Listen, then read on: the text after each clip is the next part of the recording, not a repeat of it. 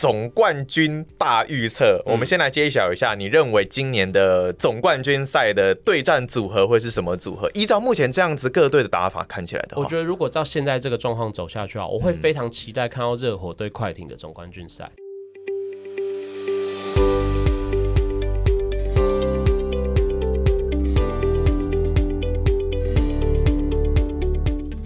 爱你的运动，秀你的世界，欢迎大家收听《运动世界趴》，我是主持人君代。那《运动世界趴》呢，开播到现在哦，也快要满一年了。那这段时间呢，真的很感谢大家的一个支持哦，我们一定会继续努力的让节目来运作下去。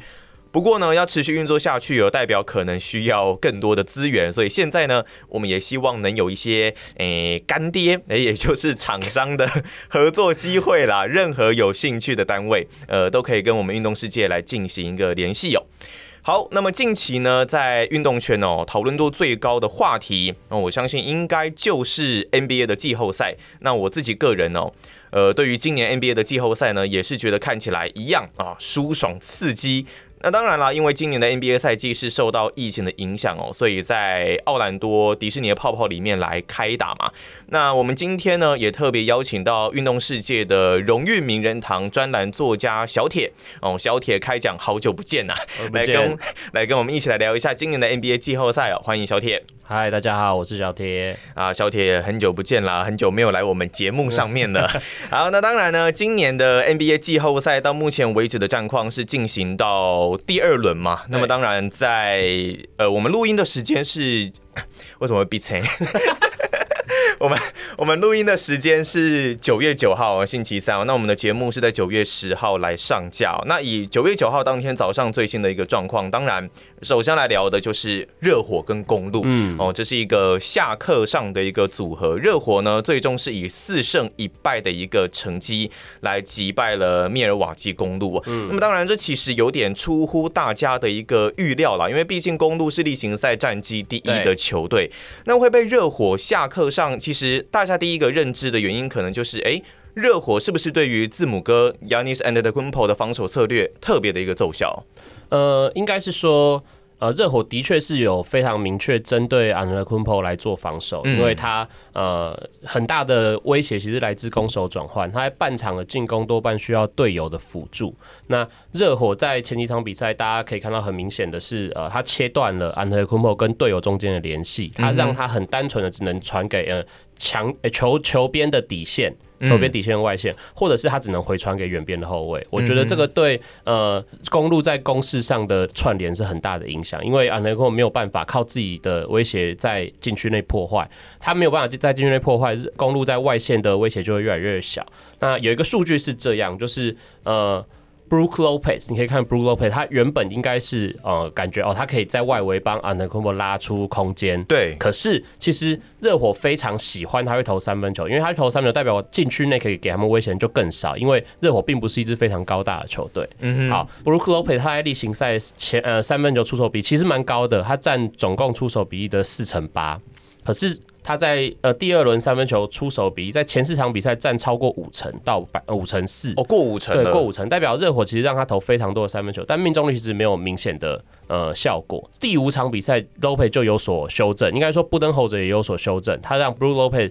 总共有十六次的出手，只有三次在三分线外。当然这也跟呃 Antetokounmpo 他受伤退场，他这场比赛没有打，所以禁区需要有一个中锋留在那边有关。可是这个样子的调整，实际上让公路在第五场比赛其实是蛮有竞争力的。一直到第四节最后才又被热火拉开，我会觉得这个其实已经是说明了公路其实是还是有那个实力在，那布登霍德也有一点点调整的技术，但是这支球队并没有达到大家原本的期望。安特雷库莫本人的因素还是占比较大的，因为其实之前看有一些文章上面的一个分析哦，会发现说，哎。如果让 Lopez 来拉到外线去的话，是不是等于说热火对于篮板的掌控就有更进一步的一个主动权？嗯、那另外看到一件事情是，哎，Antetokounmpo 他如果哦是持球的发起者的效果，好像不如他担任这种所谓的不是持球发起者的效果来得好。嗯、应该是说 Antetokounmpo 他在禁区终结能力非常好，因为他人高手长。哦，终结嘛，finisher 的能力很好，他人高手长，然后他也有呃够好的放球的感觉，这是事实。因为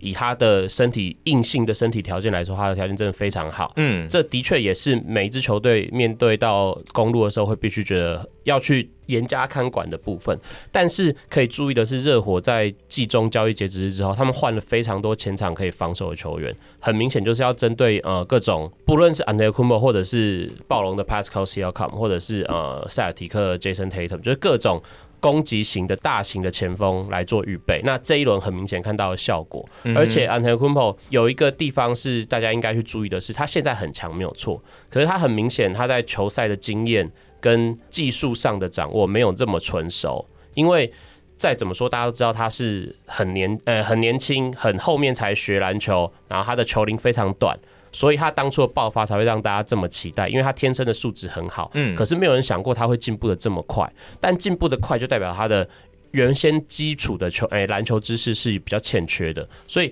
在这一轮比赛很明显看到安特库姆很多时候他在进攻的决策上做的并不好。就是他什么时候该投，什么时候该切，什么时候该传给队友，他的掌握并没有像其他的明星球员这么好，甚至在这一轮很明显跟那个 Jimmy Butler 比较起来就有很大的落差。因为其实之前就有跟小铁聊过，就说哎、欸，那呃 Antetokounmpo 他应该要在什么地方再多做一些加强。那那时候我讲说可能是外线这一个部分嘛，其实小铁有举个例子说，以前其实刚进入联盟的 LeBron James 他的外线也不是那么的好，好，对，所以其实未来还是可以有一些的期待哦。那我们都知道说，哎，像这样子很多的知名的球星身边总会有一两个很值得信赖的副手，像是在呃近几年来在季后赛的 Chris Middleton，你认为他有这个潜力吗？呃，我认为 Middleton 他已经做到他能做到的非常非常好的程度，当然他一定是还有进步的空间，毕竟呃从最基本的面来看，他拿了公路一份。顶薪的合约，对这个薪水很明显是要给那些明星球员，而且是稳定的明星球员的薪水。不能说梅尔滕最近几年表现不好，因为他今年甚至有到一八零俱乐部的成绩，就是他是一个专精于自己投射，然后也非常符合现代潮流的投射型前锋。可是可以看看当初他进入 NBA 的时候，其实是一个第二轮的选秀，然后也曾经被交易过。这某种程度上可以说明他的天赋的确没有那些顶级球星来得好。嗯，这个落差可以靠后天弥补，因为平常听说像 Jimmy Butler 当初也是。首轮尾才被选上，他是靠自己的努力进步非常多的球员。那有些东西你就是会发现，呃，天花板他可能没有其他人这么高，但他可以靠后天努力一直去突破自己。米尤滕很努力在突破自己，但是在这个系列赛看起来，他只有呃少数的一两场比赛有帮助到球队。我觉得这个是临场表现的落差。但是你说米尤滕是不是不够好？我认为他并没有不够好，因为他已经把自己表现得非常好，公路也认定他有这个价值，才会用这样子的薪水来把他留下来。所以最大的问题应该是在现在你手上有 Antetokounmpo，你有 Middleton 的情况下，你有办法让这两个球星造成的效果更大化？他的帮手有没有更多辅助这两个人？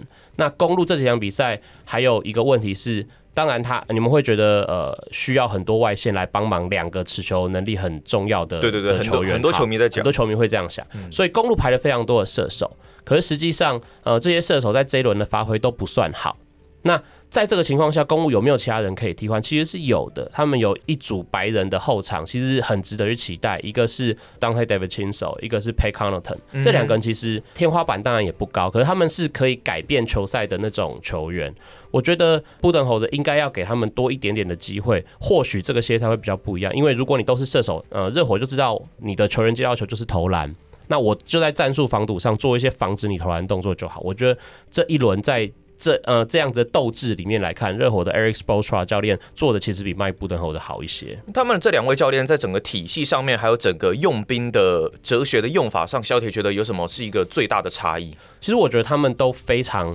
呃善于使用现在的这个阵容。有一个既定化的用法，但 Eric Spoelstra 他呃曾经是热火队的冠军教练，嗯，然后他也曾经带过 LeBron James、Dwyane Wade，就是在热火变动最大，但是却最符合现在潮流的那个时代。Spoelstra 其实已经经历过当时的球赛，甚至他最后是用总冠军替他自己做下一个留下一点就是成绩啦，成绩 OK。那这种大赛其实我觉得呃不只是球员需要大赛经验，教练也需要大赛经验。布登侯泽以前。最让人家诟病的是，他在呃老鹰的时候带队打过一次东区冠军赛，但是被横扫。嗯，然后他去年在公路也打了东区冠军赛，但是两连胜之后又是连输四场被淘汰，所以他并没有在这个战场上展现出他有办法应变的这个能力。他也许有应变，但应变的不够快。可是 Sportsra 不一样，他已经展现过很多次，呃，在这种大型的比赛上有应变的能力。所以这一次他也很明显，热火就有备而来嘛，对公路的各种进攻跟防守有备而来。对，那他也很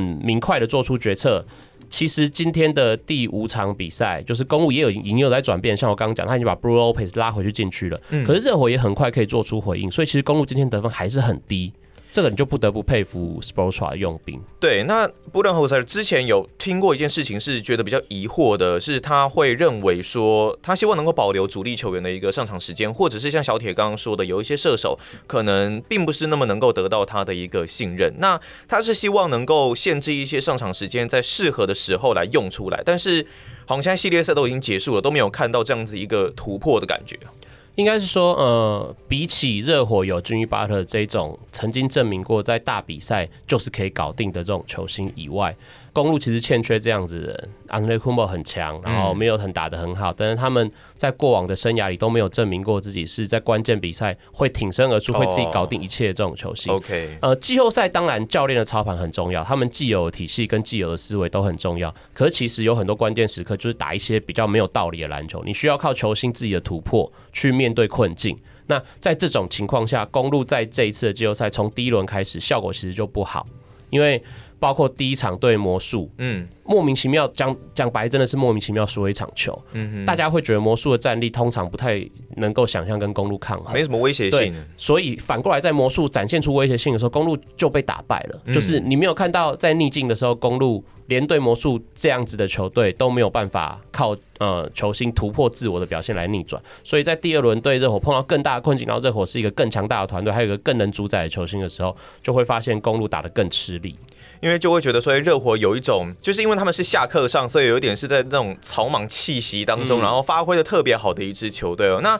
但是很多人会认为说，热火其实刚刚讲到了 Jimmy Butler，其实也就这一位球星。那为什么他能够带起这样子的一个气势？那以接下来的一个状况哈，他们已经进入到东区冠军赛了。他们有没有办法来继续走得更远，甚至闯出东区这样子的感觉？嗯，我会认为，其实热火他打的比较像是可能十几二十年以前的球迷会期待的那种篮球，因为当时就是坚壁清野的球风，大家打得很激烈，然后每个球员各司其职，先有团队战力，再来求球星表。因为过去几年大家看到。球星主宰季后赛的情况变多了，包括今年第一轮也是，你就会看到，比如说像爵士跟金块，他们进行了非常华丽的球星对干的表现。对，好，呃，可是今年热火其实打的是以团队为基底的球风，但是在团队之外，他们有一个非常好的球星，可以在关键时刻见血封喉。对，那我觉得，呃，热火其实是他们的球员分工非常明确。持球的人就做持球的事情，三分射手就做射手的事情，禁区的人就做禁区的事情。那在居中策应人就做策应的事情，前锋防守人就做防守的事情。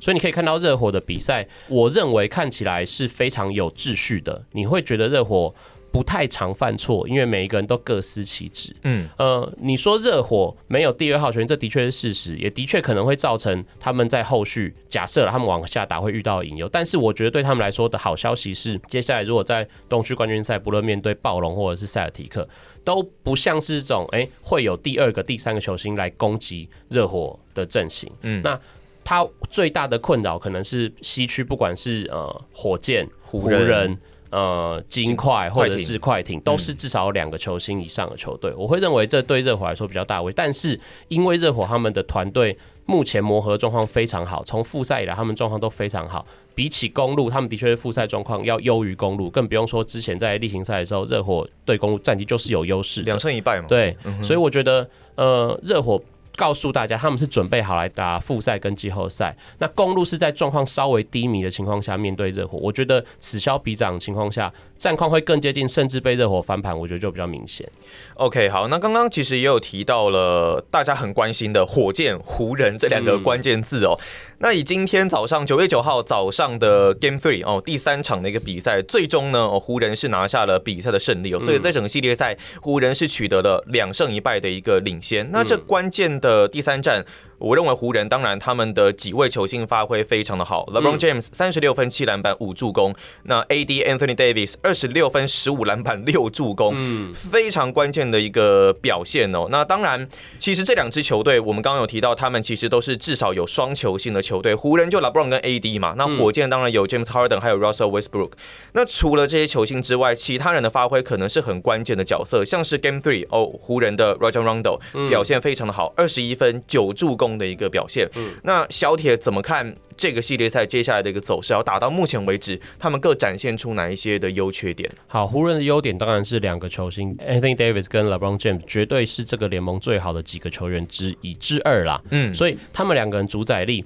绝对会攸关湖人的基本盘。但我会说是基本盘，因为看像这个系列赛的第一场比赛，其实这两个人表现也都非常好。嗯，但湖人其他的队友给他们支援很少。以至于被火箭相对比较漂亮的团队进攻打的，就是全场几乎是一路领先嘛。嗯，所以呃，火箭的团队胜过了湖人，当时只有两个球星发挥，就造成 Game One 的胜负。可是最近这两场比赛，大家可以看到上一场比赛，比如说第一节的 Markieff Morris，然后还有 Rajon Rondo 在呃比赛后半的结尾，那这一场比赛更明显，就是 Rajon Rondo 呃直接在这场比赛。都不停的提供贡献，手感很好。对，所以很明显的就是湖人终于有人加入两大球星的战局了。这个我觉得对湖人是非常大的关键，因为大家知道这两年湖人就是在凑这些。这两个球星嘛，就是包括去年的小将们，让他哎，虽然湖人没有打进季后赛，小将们最后包一包，还是换了 AD 来。湖人原本的目标就在这种顶级球星上来跟老帮队搭配，还有库兹马。对，嗯、那库兹马今年的状况，也许让很多湖人球迷比较不满意，因为他下滑比较多。所以相较之下，当初湖人选择送走一些很有潜力的未来球星，然后留下库兹马。觉得他要搭配 LeBron James 和 AD 这点，就显得效果比较没有那么大。所以湖人在进季后赛之前，大家也许会有一些担忧的原因是，他们除了 AD 和 LeBron James 两大球星之外，其实帮手或者是副将的表现是让大家比较担忧的。嗯啊，所以在这一场比赛，有 Rajon Rondo 跳出来，让湖人感受得到，我们其实是有第三个人可以帮助我们。这其实对湖人非常重要，因为就是就算现在的 NBA。跟前几年勇士王朝在尬的时候不一样，因为勇士王那时候大家就觉得我只有两个球星是不够的，我非得要第三个甚至第四个球星才。三巨头啊，对。嗯、那今年的状况稍微好一点，因为勇士也不能说垮台，但他就是阵容跟前几年王朝也比较有点差距，而且又受伤。好，季后赛变成比较再偏团队一点点的天平的时候。湖人的阵容其实相对就是有缺陷的，因为他缺少了后场防守大将 Every Bradley，嗯，然后 Rajon Rondo 在季后赛前又受伤，是到这一轮才归队的，所以他可以归队帮助湖人，我觉得是给湖人很大的定心丸。那再看火箭这边，呃，上一场比赛 Russell Westbrook 打得非常不好，可是第一场比赛 Russell Westbrook 打得好，所以其实他自己的表现可以某部分影响火箭的胜负。那今天的前三节也的确就是 Westbrook 打得很好，所以。火箭可以跟湖人互有往来，但是第四节最后就被乱流带走嘛，那没有办法。我觉得第四节湖人防守做特别好，对，然后 Rajon Rondo 也跳出来，就是当他的确是火箭在换防之后可以选择放弃的一个出手点，但是他今天的命中率表现非常好，所以造成呃火箭在这一点付出的代价。嗯，可是火箭呃，我认为也许在今年季后赛来说，他一直都会是大家争议讨论的焦点，因为他就是一支。很颠覆大家想法的球队，很难预测，很难预测。他摆明告诉你，我不太呃在乎禁区的攻击，我不太对，我不太在乎我的身高劣势，嗯、但我会一直用速度、用传导、用外线来对付你。大家可能会觉得这是风险很高的进攻方式，实际上也的确是因为你三分球命中率再怎么样就不会比禁区内的攻击来得高。对啊，可是火箭一直告诉你，他们就是有能力，他们不会每场准，但他只要有能力在呃大概六成的比赛准。就有够你受的，就是他一定有把握，在这样大量的火力轰炸下，你有可能会被他轰垮。那只要当天你自己的进攻发挥不好，比如像这个系列赛第一场的湖人，其实你再怎么强大，你只要发挥不好，我今天手感一好，我就是有可能轰爆你。嗯，所以我觉得火箭是今年季后赛最难预测的球队，以他们。这样子广大呃两大球星的牵制力，加上团队的炮火，他们如果轰到西区冠军赛，甚至是总冠军赛，也许都不意外，因为他们封起来的这个进攻真的很夸张。可是他们只要不稳，或者出现一波乱流，也许就会被像湖人这样稳定的球队带走，那比赛就是会落败。所以现在你看他们已经一比二落后，代表他们如果要晋级的话，后面的四场比赛他们要赢三场，那他们有没有可能在进攻稳定三场？我觉得实在是太难讲了。所以依照小姐这样子的讲法，是不是你在接下来的一个系列赛的一个预测当中，可能比较求稳定、比较能够贯彻战术体系执行的湖人，还是有比较大的一个赢面？对，呃，如果湖人在前三场打完是落后的，我就会觉得战况还很难讲，因为像我刚刚讲的，oh, okay. 呃，现在湖人如果要胜出，他只要在后面四场拿下两胜就好。嗯、但如果火箭要胜出，他必须有百分之七十五的比赛，就四场要有三场，他要表现的非常好才能赢过湖人。嗯、这个难度是呃摆在那边，而且湖人基本就是一支团队战力优于火箭，他例行赛战绩比火箭还要好的球队。我觉得在这种情况下会把。赌注压在比较稳定的球队那边是人之常情，但是如果所刚刚所说的火箭实在是今年太难预测的球队，因为你永远不知道他今天到底状况会不会好。你知道他们的球星绝对都非常有牵制力，Westbrook 跟 James Harden 都是拿过年度 MVP 的球星，他们绝对有顶级的主宰力。只是这个影响可不可以扩展到全队的身上？那这样子，两队接下来防守会不会是他们一个很重要的一个关键？还是说可能就真的呃，就算对轰也没关系？火箭当然是希望进入对轰，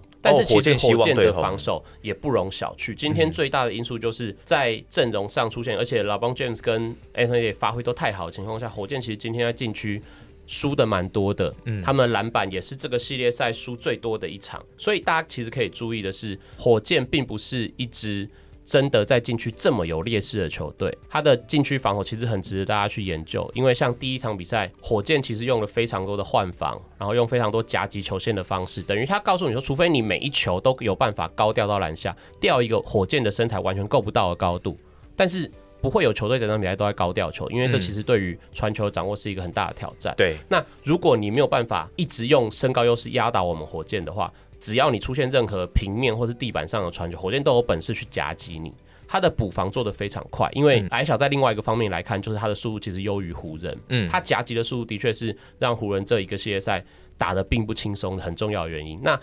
湖人的防守关键当然是摆在禁区，他们很明显让火箭在禁区的攻势受到非常大的阻碍，所以火箭必须用更多的传导，用更多的空切去制造切入篮筐的机会。所以今天在火箭没有办法做到这件事情的时候，第四节就会被湖人拉开。对，篮板输了十三个，今天这场比赛。那当然，接下来可能火箭跟湖人的系列赛是我们期待的，期待会出现什么样子的一个内容了？那当然，不管是谁出现啊，接下来会碰到的就会是快艇跟金块之间的一个。赢家嘛，嗯，那目前呢，依照快艇跟金块目前的一个战况，快艇是取得了一个二比一的领先优势。嗯、这个系列赛，当然两支球队也是有他们所倚重、非常依赖的球星。当然，快艇就不用说了，Kawhi Leonard 跟 Paul George。嗯，那另外金块在整个季后赛目前看起来，Jamal Murray 跟那个 Yokich，他们当然还是最主要的主战球星嘛。嗯、这个系列赛目前这样子看起来。除了主战球星之外，第三点的一个发挥还是很大的一个关键。嗯，金块跟快艇比起来，它其实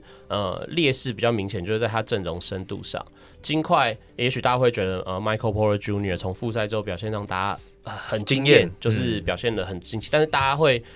忘记他其实是很年轻，而且他空白了将近两年没有打球的球员。这种球员他在技术上可能没有问题。但是经验上跟球场认知就会有非常大的问题。从第一轮就可以发现，爵士很常找 Michael Porter Jr. 来打，所以这一点他如果进攻发挥得好，或许可以弥补一些防守上的过错。但是如果他进攻都没有发挥到有足够影响比赛能力的时候，他在防守上的缺点就会很明显被暴露出来，完全是攻优于守这样子。那金块还有另外一个球员是呃 Jeremy Grant，他的防守其实很符合现代篮球的潮流，在面对。呃，快艇的时候也可能很管用，但是在呃上一场比赛就可以发现，快艇其实防守是会刻意放掉 Jeremy Grant 这一点，让他去投篮，他的投篮也没有辜负快艇的期望，就是命中率并不好。这我觉得其实也不能怪他，因为他本来就是这种类型的球员。嗯、那你金块需要靠这一种球员来帮助你防守，你就是得负担他在进攻上会造成的缺陷。所以到头来，为什么快艇跟金块会有呃像上一场比赛最后差距？我会认为。金块跟快艇都有非常好的前两号球星，这两个球星都是会造成对手困扰的影响。但是在扣掉这两个球星之后，金块得要去赌今天 Michael Porter Jr. 状况好不好，今天 Jeremy Green 在被放防守的情况，哎，被放进攻的情况下，他会不会出手进？那 Paul Millsap 有没有可能再发挥一点点经验？就是他必须要去期待某些事情会不会发生。可是对快艇来说，他除了两大球星之外，有一个非常稳定的第六人 Lou Williams，有一个今年才成为最佳第六人的 Montrezl Harrell。然后，或者是还有呃，摆明带来要打季后赛硬仗，风评可能不太好的 Marcus Morris，甚至是偶有佳作在禁区给快艇很大帮助的呃 Zubat。嗯哼，我觉得呃，快艇也一样是拥有非常多呃准备好要打季后赛的成员，包括哦，还有总是在季后赛搞毛对方的那个 Patrick Beverley。我觉得他们有许多准备好打季后赛的人，然后可以在季后赛。挺身而出，也有一些经验的帮手。相较于金块，他的阵容就比较薄弱。所以，如果 Yokich 跟呃 Murray 没有爆炸型的演出，金块就会打快艇打得非常辛苦，甚至是输面居多。而且，依照快艇现在这样子来看啊，当然小铁刚刚也有分析过，他们有很棒的一个阵容深度，而且他们的防守其实说实在也是比金块来的好的。嗯、那想要聊回他们这两位的主战球星哦，当然 Kawhi Leonard 跟 Paul George 他们过去的成绩当然是毋庸置疑，但其实。他们今年在季后赛或多或少都有一些起伏的一个表现，那更不用说像 Paul George 在第一轮近乎是大概打五折的一个成绩吧，被酸嘛，说你是 Playoff P 怎么 打？对啊，结啊结果怎么会这样？那也有人就说，哎，那会不会是可能因为在泡泡里面可能自由受限啊，心理压力的一个层面？嗯，呃，肖铁怎么看这两位球星？我觉得先讲刚刚最后说到，呃，在泡泡圈里面心理受限这个问题，我觉得应该是真的蛮大的。我觉得这蛮大，因为的确有有有消息传出，就是不具名的球员受访或者在聊的时候说，在泡泡圈里面待了好几个月，对他们来说心理压力非常大，因为这是这不像是那种我以前比赛完我可以回家休息，或者是我就算在客场，我可以跟我的队友们去好好放松一下，这里没有得放，没有得放松，我们就是呃一直待在同一个环境里面。那在饭店跟球场中间来回，这其实比较像那种，呃，以前大家如果有打过，比如说系队或者是校队呢，会有那种集中训练的概念。但你知道，啊、对，那你知道集中训练短期内你会觉得哇很有向心力啊，对。可是长时间下来，你就会觉得哇这压力真的是非常大，而且因为都被关起来啊。对，而且他们是工作，他们很明确的知道这是工作，我没有工作以外的时间。也许有人会觉得啊，你工作结束之后，你在附近饭店睡睡，好像很轻松，其实一点都不轻松，因为你没有办法接触你的亲朋好友。哦、oh，OK，对，我相信很多人的心理舒压是来自于跟亲友之间的接触，嗯，但这件事情对于现在在泡泡圈里面球员来说，他们完全做不到。所以他们必须面对这样子的压力。呃，我会认为，如果他可以撑过这样子的压力，我愿意尊敬他是一个非常有 guts、心智能力非常强的球星。嗯。可是如果他们撑不过，其实我不会怪这些球员们，因为这原本就是以任何人来说都非常困难的行为。所以我觉得，呃，先把这个心理压力的问题放在基础来看，会不会有球员因此表现失常？我认为会。嗯。那情有可原了。球队就是需要靠他们的团队战员去克服这些困扰。这些球员造成的影响哦，那回归到这一点上面，其实说实在，快艇这一方面又更有优势啊，嗯、因为以球队的，如果我们前面所说，球队的一个深度，对，嗯、那整个深度战力，快艇应该在这个系列赛还是有蛮大的一个赢面哦。对对对，对，那小铁有没有觉得快艇在几场之内有机会来胜出？呃，我认为上一场比赛。告诉我们，呃，快艇跟金块其实还是有非常大的机会打非常接近的比赛哦。Oh, OK，所以现在打了三场是二比一，我认为打个六场，至少打六场是可以想象的。哦，至少可以打，嗯、要打个六场才有可能有机会出现结果啦。这样啊。嗯、那以这整个 NBA 的季后赛来到最后的一个系列对战，要回到了东区哦，暴龙跟塞尔提克，我们会认为这应该是目前的这三个系列赛里面整个球星的亮度稍微比较低的一个对战组合哦，那以暴龙跟塞尔提克到目前为止，双方打的相当的激烈哦。在我们录音的这个时间呢，塞尔提克是以三比二领先。当然，在播出当天早上，可能就会有系列赛结果，也不一定啦。那以我们现在看到整个系列赛的一个情况来说呢，其实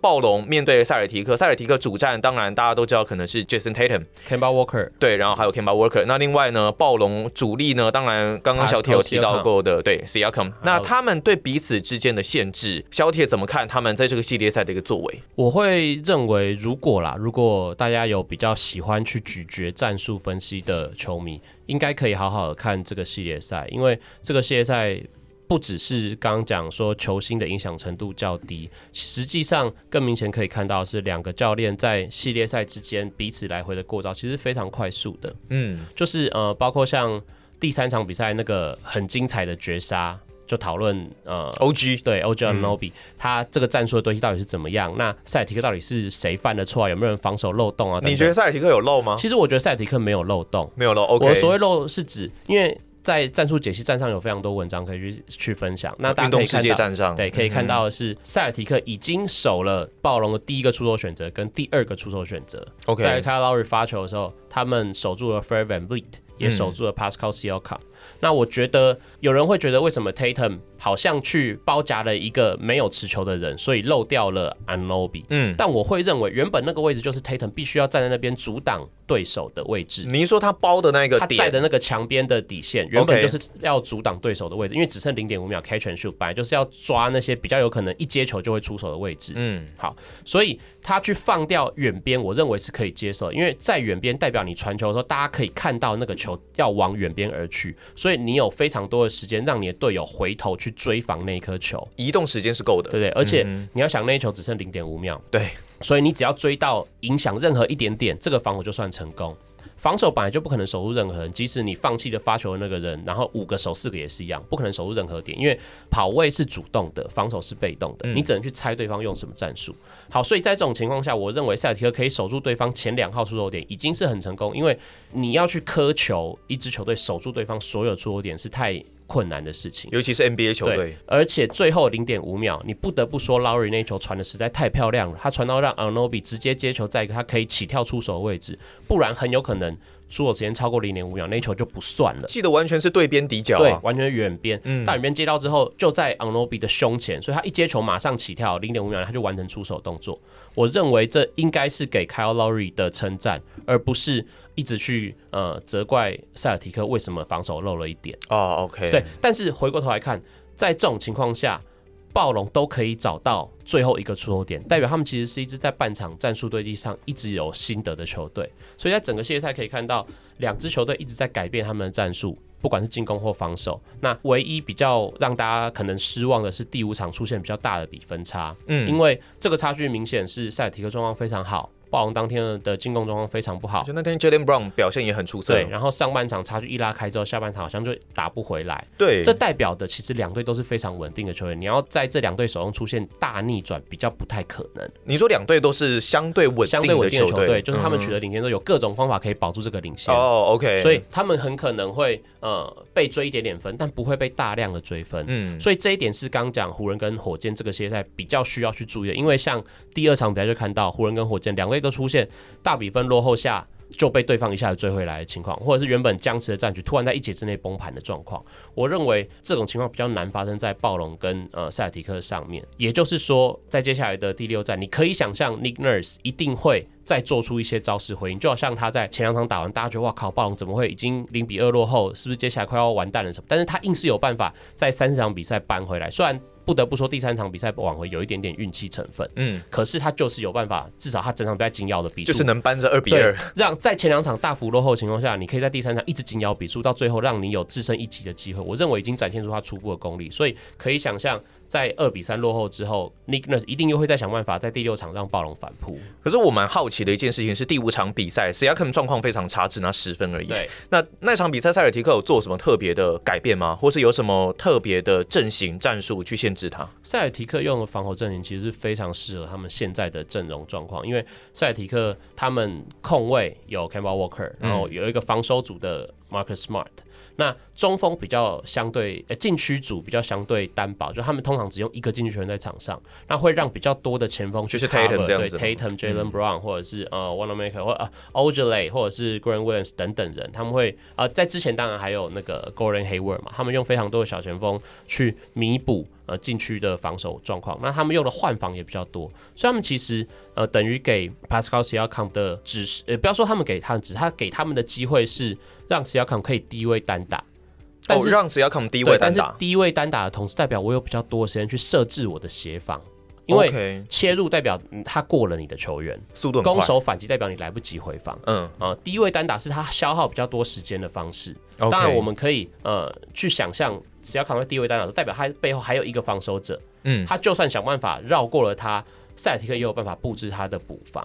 那更不用说，呃，当 Marcus Smart 去低位防守呃 Siakam 的时候，当然身高是劣势，可是 Marcus Smart 的防守功力非常，他下盘非常的稳，而且他很厚哎。对，你要绕过他吃掉他，并没有那么容易。嗯，在你消耗更多进攻时间的时候，就会让塞尔提克更好，像我刚刚讲，去准备他的防守。对，那这个防守当然不只是针对 Siakam 个人，还有可能是针对他传出去的球。嗯哼，但大家可以发现的是，跟其他球星相比，Siakam 传球并没有这么好，所以。当他不具备这么好的视野的时候，要去阻断他的传就会相对容易一些。这是塞尔提克现在防守的策略。不过，我觉得斯亚克，因为依照他现在这样子的一个发展态势来看，还有他的整个球队给他定位，未来他应该还是算是暴龙那个主战球星的培养的对象。呃，史亚克的进步是有目共睹的。他从去年的进步，今年甚至其实又更进步了一些。对，暴龙在他身上的投资算是成功的。嗯，可是。就像刚刚讲到 Antetokounmpo 的状况一样，Siakam 也是球龄非常短的球员哦。他在场上的判断和进攻选择的确需要一些修正，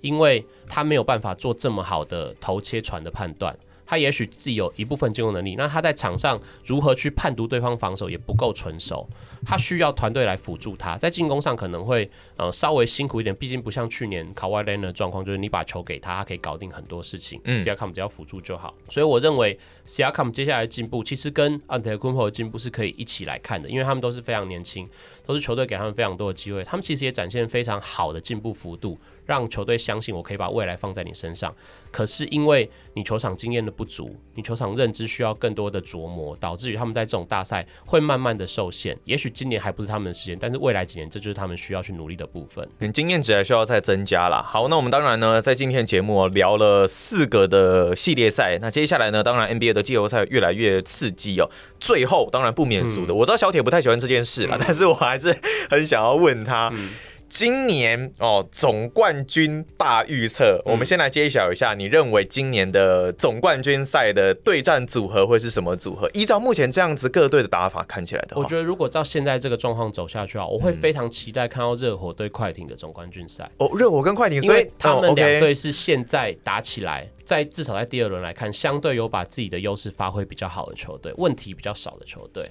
哦，所以小铁基本上是认为说，有机会可以看到快艇跟热火的这个总冠军赛，这在过去近几年来是非常少见的一个组合，嗯、很新鲜。那如果这两队真的打，如果以我来看呢、啊，这两队打起来，感觉最后有可能。快艇会来拿下最后的总冠军，我认为是快艇的确比热火相对看好一些，因为像我刚刚前面有讲的东西是，呃，热火比较麻烦的是他们会必须要去面对到对手。在第二个球星发挥的情况下，会压过他们自己本身团队的表现。那快艇除了我刚讲，除了有两个球星之外，还有非常多好的支援部队，嗯、这个深度会是他们胜出呃比热火好的关键。可是那我就很想问了，因为你认为快艇会打到总冠军赛，也就是说他们可能会，他们有能力来跨过火箭跟湖人其中一支球队。嗯、依照我们刚刚火箭跟湖人的一个推测，假设说是湖人晋级，所以你认为快艇的战力还是比湖人来略胜一筹的？我觉得他们两队都是非常好的球队，对，但是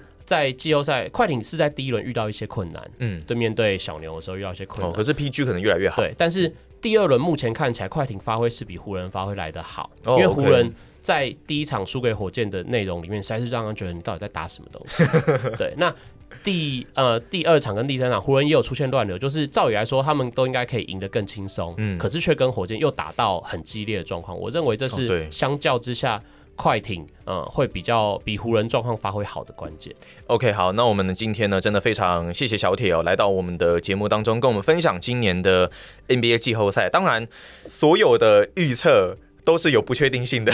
就是最后会怎么样，当然没有人知道。不过这也就是比赛最好看的一个地方嘛。嗯、对，好，那我们呢非常谢谢小铁今天来到运动世界趴。那运动世界趴呢是一档以运动时事啊还有人物故事为主的一个 podcast 的节目。那我们目前的集数呢也已经逐渐超过了二十集了，运行节目也快要一年的一个时间。那如果你对运动世界趴呢有任何的建议啊，或是想要回馈的，都可以上脸书搜寻运动世界哦。那私讯或是留言告诉我们，让我们来知道来做一些。的改进哦，那非常谢谢小铁今天来到运动世界趴，谢谢，好，那我们下一期节目再见喽，拜拜。